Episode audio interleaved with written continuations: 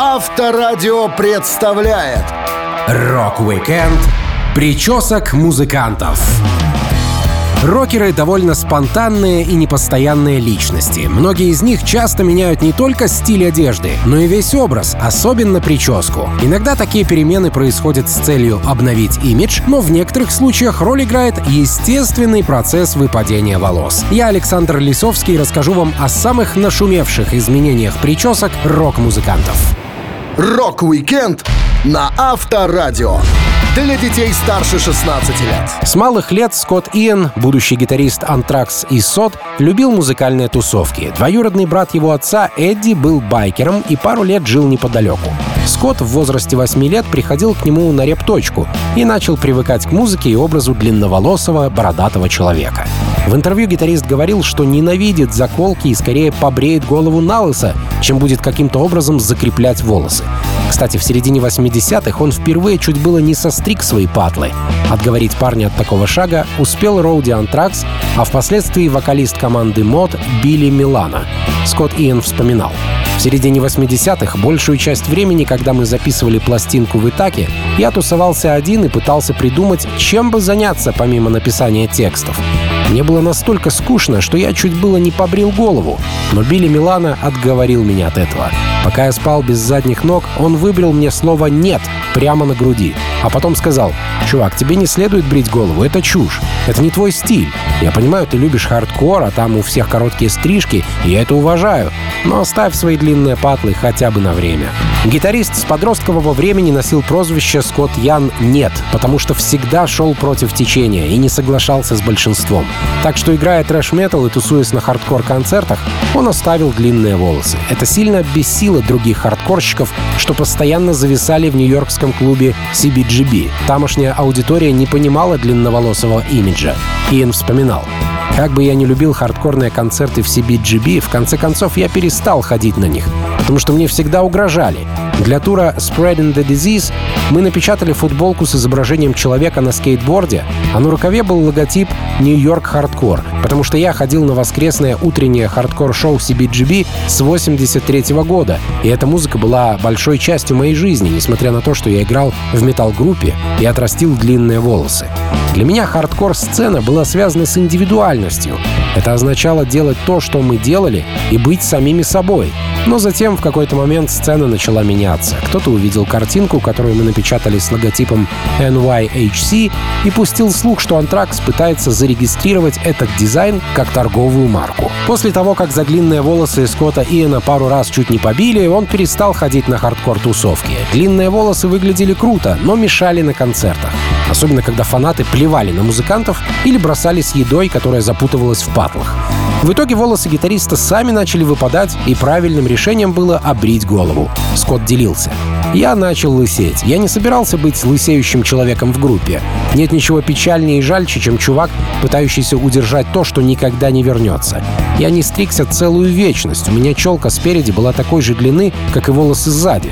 Я мог зачесать длинную челку назад, чтобы скрыть лысину, но подумал, это чушь собачья. Для меня было облегчением побрить голову. На какое-то время я обрил волосы и оставил лишь хвостик, а потом сбрил и его. Быть лысым намного проще, а моя бородка хлопот не доставляет. Я за ней не ухаживаю. Время от времени, когда она становится слишком дикой, я подстригаю маленькие волоски. Наверное, мне следует использовать масло для бороды, но я этого не делаю. Если бы ей требовалось техническое обслуживание, я бы отрубил эту штуку много лет назад. Рок-викенд причесок музыкантов на Авторадио. Одна из самых пышных причесок в роке — это прическа молодого Джон Бон Джови. У парня с детства были хорошие волосы, и значительную роль в этом сыграл папа музыканта. Отец и мать Джона были морскими пехотинцами, а после увольнения нашли себе интересные профессии. Джон вспоминал. Родители встретились в морской пехоте, и мой отец привез маму в Нью-Джерси. Она работала официанткой в первом ночном клубе Playboy на Пятой авеню. У нас даже есть старые фотографии и истории о том, как мои родители тусуются среди хипстеров в этом заведении. А вот папа, уволившись со службы, хотел пойти по стопам деда и стать сантехником. Но под влиянием друзей и окружающей ситуации он изменил свое решение. Города становились моднее, людям нужны были парикмахерские. Он выучился на цирюльника и открыл свой салон. В семье Джона знали о красоте и стиле. Парень слушал музыкантов с длинными волосами и сам обзавелся шикарной прической. Страшным наказанием для Джона было постричься. Он рассказывал. Благодаря папе и духу 80-х я носил крутую стрижку. Я любил свой образ настолько, что в качестве наказания мог бы терпеть любые удары ремнем, лишь бы меня насильно не постригли. Я хотел играть в рок-н-ролльной группе и подражал всем этим парням из 70-х. Часами смотрел на чуваков из Led Zeppelin и Aerosmith, плакаты которых висели в моей комнате, и копировал их образы. Идея подстричься была худшей, которую только можно представить. Но знаете что? Не всякие длинные прически хорошо смотрятся. У Бона и Мела Гибсона были стрижки малет, коротко наверху, длиннее позади, но это полный отстой. Я бы так никогда не постригся. Период расцвета Бон Джови и его образа пришелся на альбомы Slippery When Wet и New Jersey. Тогда коллектив можно было отнести к жанру hair metal. У них были гитары и длинные волосы. Хотя, как выражался барабанщик White Riot Фрэнки Беннелли, играть на инструменте для hair metal не обязательно. Он говорил, Hair metal — это 90% волосы и 10% лак для укладки. В книгах о группе песня Bon Jovi «Living on a Prayer» описывается как типичный пример американского хейр-металла 80-х, где есть спандекс, узкие кожаные или джинсовые брюки, рваные рубашки, банданы на голову, макияж и очень пышные волосы. До выхода Slippery When Wet стрижкой Джона занимался папа, музыкант вспоминал. Папа работал над моими волосами все реже и реже, лишь изредка постригая или укладывая прическу. Он помогал мне до своего ухода на пенсию в 86 году. Так что да, за некоторые из тех стрижек, которые вы видели в разгар тура Slippery One Wet, ответственным был именно он. А в начале 90-х мир охватила страшная новость. Джон Бон Джови постригся. Не то чтобы он сделал стрижку ежик или обрил голову, но его волосы стали намного короче. Это случилось после долгого промежутка между альбомами группы. Тогда рокер анонимно катался по югу США на мотоцикле и писал саундтреки для кино. Он говорил, После наших первых четырех альбомов мы все выгорели. В 90-м году я взял перерыв и начал выражать себя в разных средах, например, в кинематографе. Я постригся, я был на пути к альбому Keep the Faith в совершенно новом облике. Моя прическа была топовой новостью на CNN. Это было что-то вроде «Боже мой, Джон Бон Джови постригся! Как жить дальше?» Сейчас Джон носит седые волосы средней длины. Он утверждает, что не станет краситься или использовать ботокс, поскольку хочет стареть с честью и естественной красотой. Рок-викенд причесок музыкантов на Авторадио. Пилот, фехтовальщик, радиоведущий, писатель и вокалист Iron Maiden Брюс Диккенсон в середине 90-х резко сменил свою прическу. Он постриг длиннеющие волосы, которые на тот момент долгое время ассоциировались с музыкантом. Как часть культуры металлистов, густая и длинная шевелюра не только помогала Брюсу быть своим парнем в тусовке, но и служила элементом шоу, из-за которого рокер долго бегал по больницам. Он вспоминал. Канаде я практически полностью потерял способность пользоваться левой рукой из-за своих длинных волос. Эта проблема началась еще парой месяцев ранее, в европейском туре. Каждый вечер на сцене я размахивал головой вверх-вниз. К тому времени у меня отросла густая грива. И в этом был важный нюанс. Волосы взлетели в воздух, разлетались и развивались, покуда я так и сяк вращал своей шеей. Это называется headbanging. И это очень хороший способ потерять всякое ощущение времени и пространства, раскачивая свой мозг в такт музыке. Из-за активного ежедневного хедбэнгинга на шее Диккенсона произошло смещение позвонков, и музыкант не мог пошевелиться, не испытав сильнейшую боль. Поскольку группа была на гастролях, Брюса отправляли к разным врачам, и каждый рекомендовал разное лечение. Музыкант рассказывал. Мы пришли к немецкому доктору, который сделал пару уколов и на полчаса положил меня под две огромные грелки. Мои движения были слегка скованными, но в целом все выглядело неплохо. Тем не менее, травма, которую яростный хедбэнгинг нанес межпозвоночным дискам в моей шее, не исчезла, только ее симптомы были временно смягчены. Потом боли вернулись, и все стало намного хуже. В Канаде я едва мог двигать левой рукой, которую сотрясали судороги и спазмы, отдававшиеся в левую часть моей шеи. Боль была нарастающей и беспощадной. Я потерял способность шевелить большим, указательным и средним пальцами на левой руке. Из-за ранних шоу с длинными волосами поздние выступления были под угрозой отмены. Но со временем музыкант восстановился, и проблем от волос больше не возникало. В 1994 году он согласился выступать в осажденном Сараево, после чего радикально изменил свой стиль. Брюс говорил, «После Сараева я взглянул на сделанные там фотографии и отметил, что группа выглядит потрясающей, за исключением какого-то странного парня с длинными волосами, который даже не был похож на Иисуса. Это был я, и мои волосы отправились под нож. Следующий альбом, который я выпустил после стрижки, был совершенно другой по стилю, с совершенно другим настроением. Пластинка вышла в 96 году и сильно отличалась от моих работ к шоку и ужасу лейбла и слушателей. Мало того, что я постригся, так еще и набрался смелости изменить свое звучание. Я получал письма ненависти в огромных количествах. И я был этому очень рад. Я все равно никогда не смог бы сделать альбом, который полностью удовлетворил бы всех фанатиков, поэтому лучше нам с ними расстаться, а им забыть обо мне навсегда.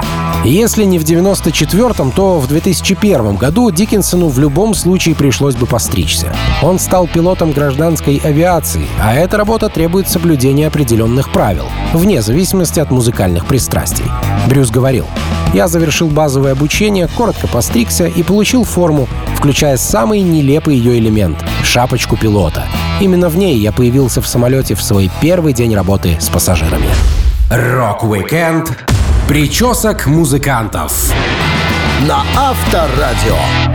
Ничто в жизни не вечно. Было время, когда даже фронтмен Judas Priest Роб Хелфорд покидал команду, а волосы покидали его голову. Хелфорд очень любит наряжаться и в молодые годы обожал причесываться, играя со стилями в укладке. Часто окружающие его личности с непониманием относились к парню. Он вспоминал. Невозможно прогуляться по Бичдейлу в такой одежде, как у меня, без волнующих комментариев. И я помню, как однажды вечером, когда мне было около 15, я шел домой с танцев. Мне захотелось немного перекусить, и я остановился у фургона с хот-догами возле поместья. В то время я часами делал начесы, как у группы Small Faces, и моя прическа привлекла внимание пары болванов, жевавших хот-доги. «Эй, приятель, посмотри, как ты одет! А что за стрижечка? Ты кто, парень или девушка?» Такие вопросы мне задавали постоянно. Это стало признаком ограниченности людей, которые не могли придумать оригинальных приколов. Длинные волосы и странная одежда настораживали не только маргиналов в злачных кварталах. Блюстители порядка с удовольствием поколачивали или задерживали Роба, поскольку он уж больно был похож на преступника. Самое обидное, что после того, как Хелфорда отпускали, никаких извинений он не получал. Музыкант делился. Как-то раз я шел домой от приятеля Гарри Фентона, пил чай, а затем направлялся к Кену, чтобы посмотреть телевизор и послушать пластинки. К тому времени мои волосы стали немного длиннее, и я ходил в хиппи-пальто с узором елочка. Около полуночи полицейская машина с визгом остановилась прямо рядом со мной. Два копа выскочили и схватили меня. «Вот ты где, потрох! Думал, тебе это сойдет с рук, да? Мы отвезем тебя в дом, который ты только что ограбил!» Меня бросили на заднее сиденье патрульной машины и на всякий случай ударили по голове. Роба Хелфорда привезли к дому старушки на опознание, и пожилая женщина сказала, что музыкант и близко не похож на преступника. Разве что длинными волосами, но это точно был не он. Так имидж снова подвел Хелфорда. Будь его воля, он до сих пор бы носил длинные волосы. Рокер любил прихорашиваться у зеркала. Он вспоминал. «За эти годы я сменил множество стрижек, пробовал химическую завивку, отращивал челку, все в соответствии с тем, чем я увлекался в то или иное время. Но в итоге мне понравились волосы огромной длины. Когда я начал лысеть, это была большая проблема. Огромная потеря для металлиста. Так что в 90-х годах, во времена альбома Painkiller, я наконец решился и побрился на лысо. Я еще не набил татуировки на лысине, но сделал первый шаг. Однажды вечером я провел больше часа в одиночестве перед зеркалом в гримерке, рисуя перманентным маркером огромный логотип Judas Priest на голове. Я создал настоящее произведение искусства. Оно выглядело фантастически. Менеджер Джим зашел ко мне в гримерку, и я спросил, ну как тебе? А он, выглядит великолепно, если смотреть в зеркальном отражении. Оказалось, что свою лысину Роб Хелфорд украсил надписью «Задом наперед». Смывать что-либо было поздно, так что Роб активно тряс головой на концерте, чтобы никто не смог прочитать его псевдотатуировку.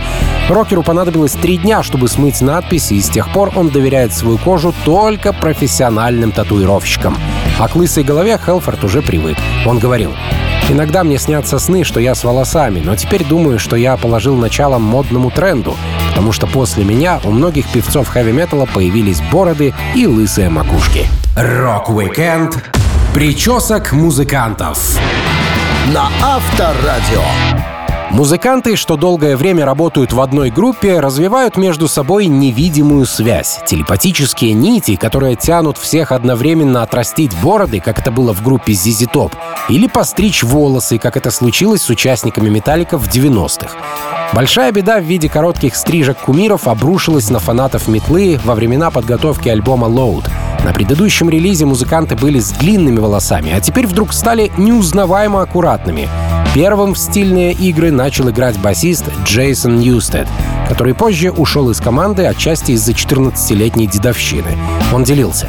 Знаете, что на самом деле забавно? Когда мы начали чаще ездить по разным странам, пересекать границы и проходить таможню, волосы лишь мешали ребятам. Я постригся, выглядел свежо, и ко мне не было никаких вопросов. Мне даже улыбались вслед, никто не проводил никакие досмотры, все были чертовски милы. Но как только Джеймс или Ларс со своими рожами и патлами появлялись в аэропорту, им тут же кричали «Эй, мистер, пройдемте на досмотр!» Этих неудачников останавливали все и везде. Мало того, что они были лохматыми после вечеринок, у них были опухшие лица и вид, словно у матерых уголовников. Полагаю, глядя на меня, они поняли, что может их спасти, и последовали хорошему примеру. С короткими волосами и стильной стрижкой Металлика пользовалась большей популярностью у широких масс людей. Они нравились всем, от поп-звезд до моделей Playboy. Перед таким соблазном музыкантам сложно было устоять, но не стоит думать, что все участники команды одновременно пошли к цирюльнику за новым имиджем. Все происходило постепенно. Ларс Улерих говорил, Существовало мнение, что четверо участников «Металлика» вместе пошли в парикмахерскую и сделали заказ со скидкой 4 по цене одного, ну или что-то в этом роде. Но это было совсем не так. Ньюстед побрился на лысо во время тура Black Album. Это был конец 93-го. А уже альбом Load, где мы все были короткостриженные, вышел в 96-м. Так что это был почти трехлетний период, когда все четыре участника «Металлика» в разное время коротко стриглись. Это случилось во времена без социальных сетей, когда ты вне поля зрения, никто не знает, жив ли ты, не говоря уже о том, какие у тебя волосы. А потом вышла Load, и люди такие «Ух ты! Они все постриглись!» Разумеется, мы не стриглись одновременно, просто мы все индивидуально в разное время решили немного освежиться. Растительность на голове не вечна. Мне бы хотелось, чтобы мои волосы сегодня были в такой же хорошей форме, как раньше. Но этого уже не случится. Так что стрижемся, как умеем, и за этим не стоит никакого заговора. Конечно, поклонники группы строго осудили сей акт вандализма над метал-имиджем, обвинили команду в том, что они опопсели, повелись на уловки шоу-бизнеса, продали принципы, ну и так далее. Даже сам Джеймс Хэтфилд назвал тот период в жизни команды версией «Металлика» для YouTube.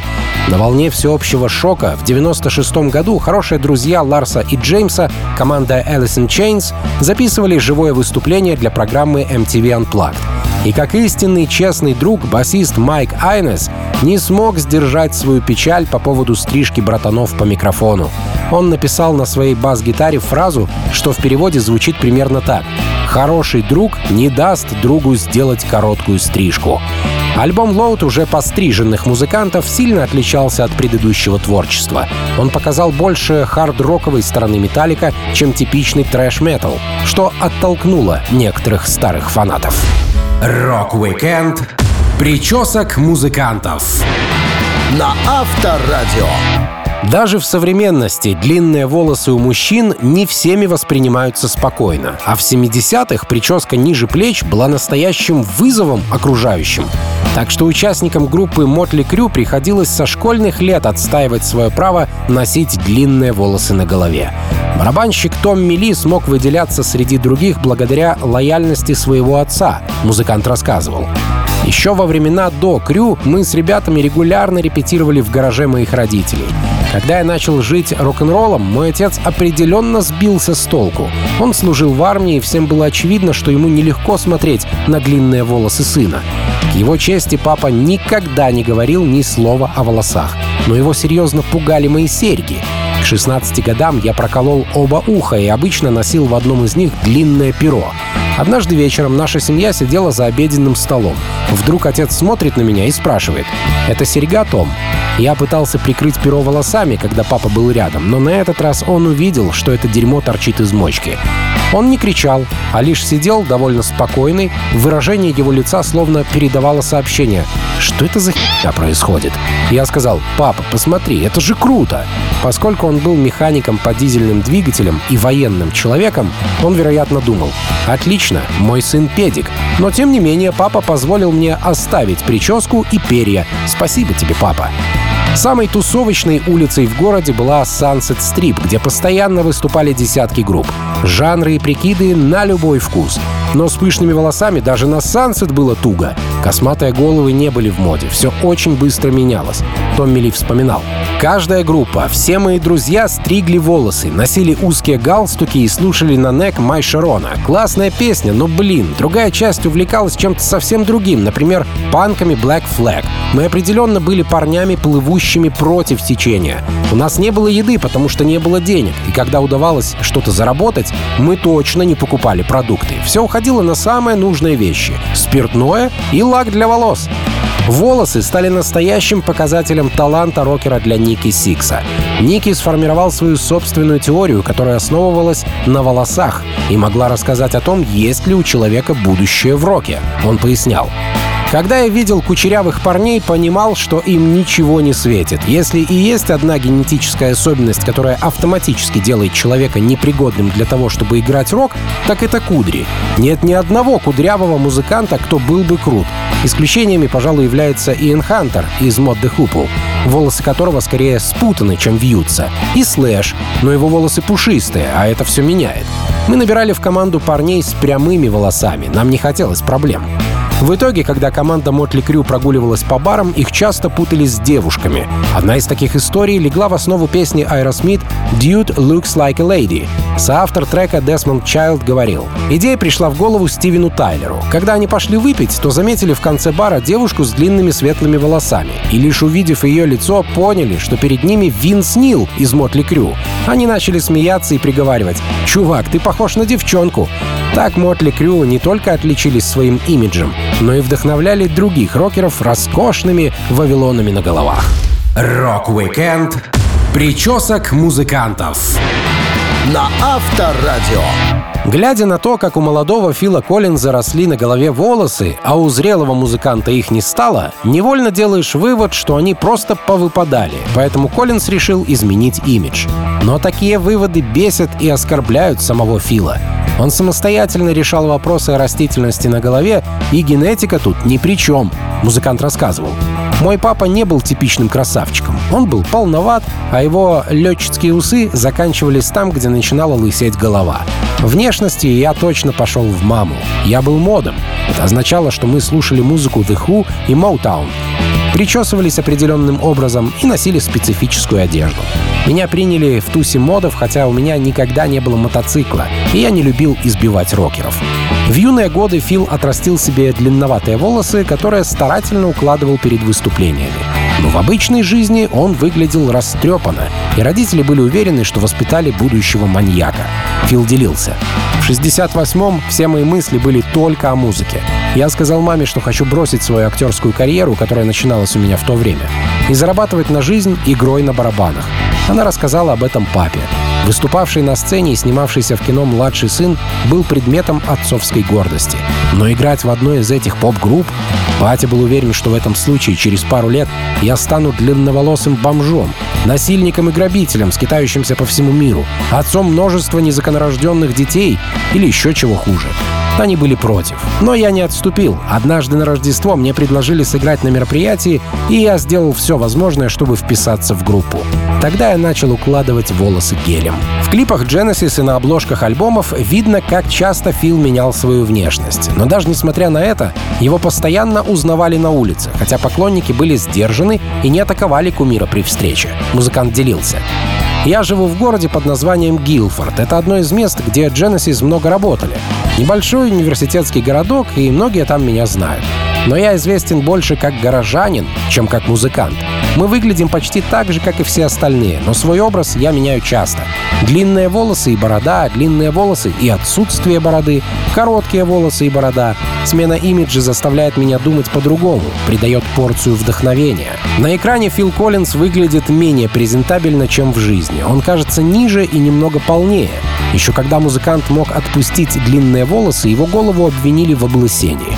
Коллинза даже назвали Cabbage Patch Reed в честь популярной серии детских лысых кукол. Музыкант жаловался. Люди начали бросать на сцену кукол Cabbage Patch. Послушайте, я собираюсь прояснить несколько вещей. Во-первых, у меня не маленький рост. Мой рост 173 сантиметра, что в Англии является средним показателем, ясно? Во-вторых, я не лысый. Такая линия волос у меня с детства усекли. В-третьих, я лишь немного полноват. Работа в студии утомительна, но я теряю много лишних килограммов, когда играю на сцене. Благодаря сравнению своей прически с прической актера Дэнни Девита, Фил Коллинз чуть было не получил роль в экранизации «Трех медведей», где он и Дэнни играли бы двух мишек из сказки. К сожалению, с фильмом не получилось, но зато Девита снялся в клипе Коллинза «Wear My Hat», где сам музыкант фигурирует уже почти без волос. Rock-weekend причесок музыкантов на Авторадио. То время как кто-то из музыкантов радикально менял имидж, обрезая длинные волосы, а кто-то красил голову в разные цвета, Энтони Кидис из Red Hot Chili Peppers постоянно делал и то, и другое. Он был и со светлыми, и с темными волосами, с короткой стрижкой, с патлами до пояса, и даже с ирокезом. Все началось с того, что Энтони старался копировать образ своего стильного папы-актера. Сложно догадаться, что у длинноволосого папы вырос длинноволосый сын. В школе Энтони почти все мальчики носили короткие стрижки, ничего не понимали в стиле и постоянно насмехались над Кидисом. Зато девушкам очень нравились длинные волосы, и этого было достаточно. Музыкант говорил, Большинство ребят не принимали меня. Все популярные в школе парни, тупоголовые сыновья фермеров, называли меня девчонкой, Голливудом и лохматым, потому что у меня всегда были длинные волосы. Когда начинались занятия, я приходил в особенной одежде, с особенной прической и особым ко всему отношением. Эти дикари с фермы хотели меня убить. Моим единственным утешением были мои отношения с девушками, которые, похоже, оценивали меня намного лучше. Я встречался с девчонкой на две головы выше, все просто захлебывались от зависти. Спустя несколько лет длинные волосы начали входить в моду, и как раз в это время папа Энтони Кидиса коротко постригся. Его примеру последовал и сын. Такой поступок ошарашил всех в классе, но на этом приключения волос Энтони только начинались. Впереди были студенческие годы. Рокер делился. В университете я стал почти легендой. С первых недель я почувствовал себя в жизни кампуса настолько посторонним, что увековечил это чувство рваной стрижкой. Я решил постричь все волосы очень коротко, кроме затылка, где они остались длинными до плеч. Это была моя идея панк-рокерской стрижки. Вообще на нее меня вдохновил Дэвид Боуи в эру альбома «Пинапс». Но моя прическа не была огненно-красной, и я не ставил волосы спереди. Они были, естественно, взлохмачены. Людей в универе это шокировало. Даже мои друзья были ошарашены. А Фли одобрил. Он всегда говорил, что одним из моих величайших достижений стало изобретение этой прически. В 81 году Энтони снова сменил имидж. Он пошел в болгарскую парикмахерскую Bats Flattops и постригся в стиле флетоп, когда на макушке выбритой по бокам головы строго вверх торчат сантиметровой длины волосы. Стрижка стоила 4 доллара, но не задержалась надолго. Кидис рассказывал. Когда моя прическа начала отрастать, я попросил гитариста Хиллила сделать мне ирокез. Моя прежняя прическа уже была приучена стоять, поэтому мне не нужно было использовать яйца, гель или что-либо еще, что другие панки использовали для выпрямления ирокезов. Мой просто стоял сам по себе. Ирокез дал мне новую личность и новую энергию. После этого Кидис покрасил волосы, как в клипе Californication, а потом снова отрастил и снова сделал короткую стрижку, которую носит по сей день. Он говорит, Однажды дома у Фли у меня вдруг появилось желание срезать все свои волосы. У меня 13 лет были волосы примерно до пояса, и я ни на секунду не усомнился в своем решении, когда пошел к своему другу, чтобы срезать все это добро. Я сохранил волосы и отправил их отцу в Мичиган. У нас с ним была эткая солидарность по поводу сохранения волос еще с начала 70-х. В вечер, когда я постригся, я пришел домой поздно, и Фли уже спал. На следующее утро я пошел в кухню в пижаме. Фли уставился на меня небывало огромными глазами, а потом начал дико смеяться. «О боже, глянь на себя, чувак! Да тебе снова 16!» Rock-weekend причесок музыкантов. На Авторадио. Самая разноцветная прическа в среде рок-музыкантов, несомненно, принадлежала пионеру панк-рока, фронтмену Sex Pistols Джонни Лайдену. Его любовь к экстремальным экспериментам с волосами пошла от папы. Отец Лайдена носил прическу кок и не изменял своему вкусу вне зависимости от того, в моде она была или нет. Однако папа вовсе не приветствовал стильные эксперименты своего отпрыска и впоследствии даже выгнал его из дома. Хотя поначалу он просто называл сына неженкой, пока тот сидел дома и отращивал волосы. Папа Лайдена рассказывал. Примерно в то время, когда Джон впервые начал слушать музыку, меня стало бесить, что у него длинные волосы до плеч. В один вечер я сказал ему, что хочу увидеть его постриженным. И тогда он пошел и выкрасился в красный цвет. Я попытался забыть об увиденном на какое-то время. Он сидел в одиночестве практически круглые сутки. В конце концов ему это надоело. Джон зашел ко мне в комнату и поинтересовался. «Ну, пап, как я выгляжу?» На сей раз его волосы были выкрашены в зеленый. Это было призабавно. У нас тогда жил волнистый попугайчик, и он был одного цвета с макушкой Джонни. Я не мог смотреть на сына без злости. Никогда не думал, что такое возможно. Джонни творил то, что находилось за пределами моего понимания. Друг Джонни Лайдена, футбольный хулиган по прозвищу Рэмбо, часто принимал участие в экспериментах рокера с перекрашиванием волос. Синяя, красная, зеленая и другая прически могли навлечь неприятности на человека в злачных районах города. Но красота требовала жертв, Рэмбо рассказывал. Как-то раз я был в уличном кафе и увидел Джона, проходящего мимо. За ним тащились три идиота и пытались всеми возможными способами вывести его из себя. Но Джон был непреклонен и никого не боялся. В колледже у него были зеленые волосы, и я не знаю, как мы вообще пришли к такой идее. Возможно, на нас повлиял Дэвид Боуи. Мы покупали краску Crazy Calais. Я отчетливо помню, что она была в тюбиках и продавалась где-то на Денмарк-стрит, ну или рядом с Пикадилли. Я намазывал ее на башку, и моя голова становилась фиолетовой. Джон, который был с желтоватым цветом, хотел синюю макушку. Но синий и желтый цвет в перемешку дают зеленый, поэтому в итоге он получил этот странный ядовито-зеленый оттенок. Джонни Лайдена не любили везде — дома, в школе и на работе. После того, как он сдал экзамены, отец выставил парня из дома из-за его длинных волос, которые на тот момент добрались до середины спины. Что самое интересное, Лайден-младший все-таки поменял прическу на короткую, но это его не спасло. Он говорил, Старик настаивал, чтобы я постригся. Я долго думал и все-таки решил сделать это. А после стрижки сразу покрасил волосы в ярко-зеленый цвет, что в те дни было просто неприемлемо. Эти краски не предназначались для волос, и потому я выглядел как капуста. «Проваливай нахрен из моего дома и качан на башке прихвати с собой!» — кричал отец. Тогда я ушел к Сиду. Сид тоже начал увлекаться модой, я подарил ему его первую стрижку в стиле панк. Мы просто выстригали волосы как попало, ведь наша задача была не в том, чтобы постричься стильно, а в том, чтобы все выглядело как можно более хаотично. В те времена средств для ухода за волосами было критически мало. Цвета для окраски не соответствовали заявленным, и это всегда была лотерея. Для укладки использовали вазелин, который не смывался и оставлял жирные пятна на подушке. Но это не помешало Лайдену всегда менять цвет волос и оставаться самым ярким панком в округе. Rock-weekend причесок музыкантов. На Авторадио. Меломаны, слушающие группу Slade с третьего альбома, возможно, даже не подозревают, что яркие, забавные, длинноволосые музыканты в определенный период своего творчества по воле менеджера превратились в бритоголовых парней в черных ботинках на высокой подошве. Идея скинхед-образа принадлежала Чесу Чендлеру, басисту группы Animals, менеджеру Джимми Хендрикса и группы Slate. Вокалист Нодди Холдер вспоминал. «Однажды Чес и пресс-агент Кит обсуждали наш имидж и каким образом продвигаться на рынке. Проблема состояла в том, что хотя наш стиль хиппи являлся нетрадиционным в Средней Англии, в Лондоне многие группы одевались подобно нам и носили длинные волосы. Лучший путь позиционироваться в сторону от других команд, по их мнению, оказался в том, чтобы приобрести вид скинхедов. Кит, вероятно, пошутил, но Чес вцепился в эту идею. Как только с губ Кита слетели слова, луч озарения пронзил голову Чеса. Кит не мог поверить, что Чендлер воспринял идею серьезно, но тот уже размышлял, как склонить нас к бритью голов. «Никогда» стало нашим ответом. Особенно эмоционально к предложению избавиться от волос отнесся гитарист Дэйв Хилл.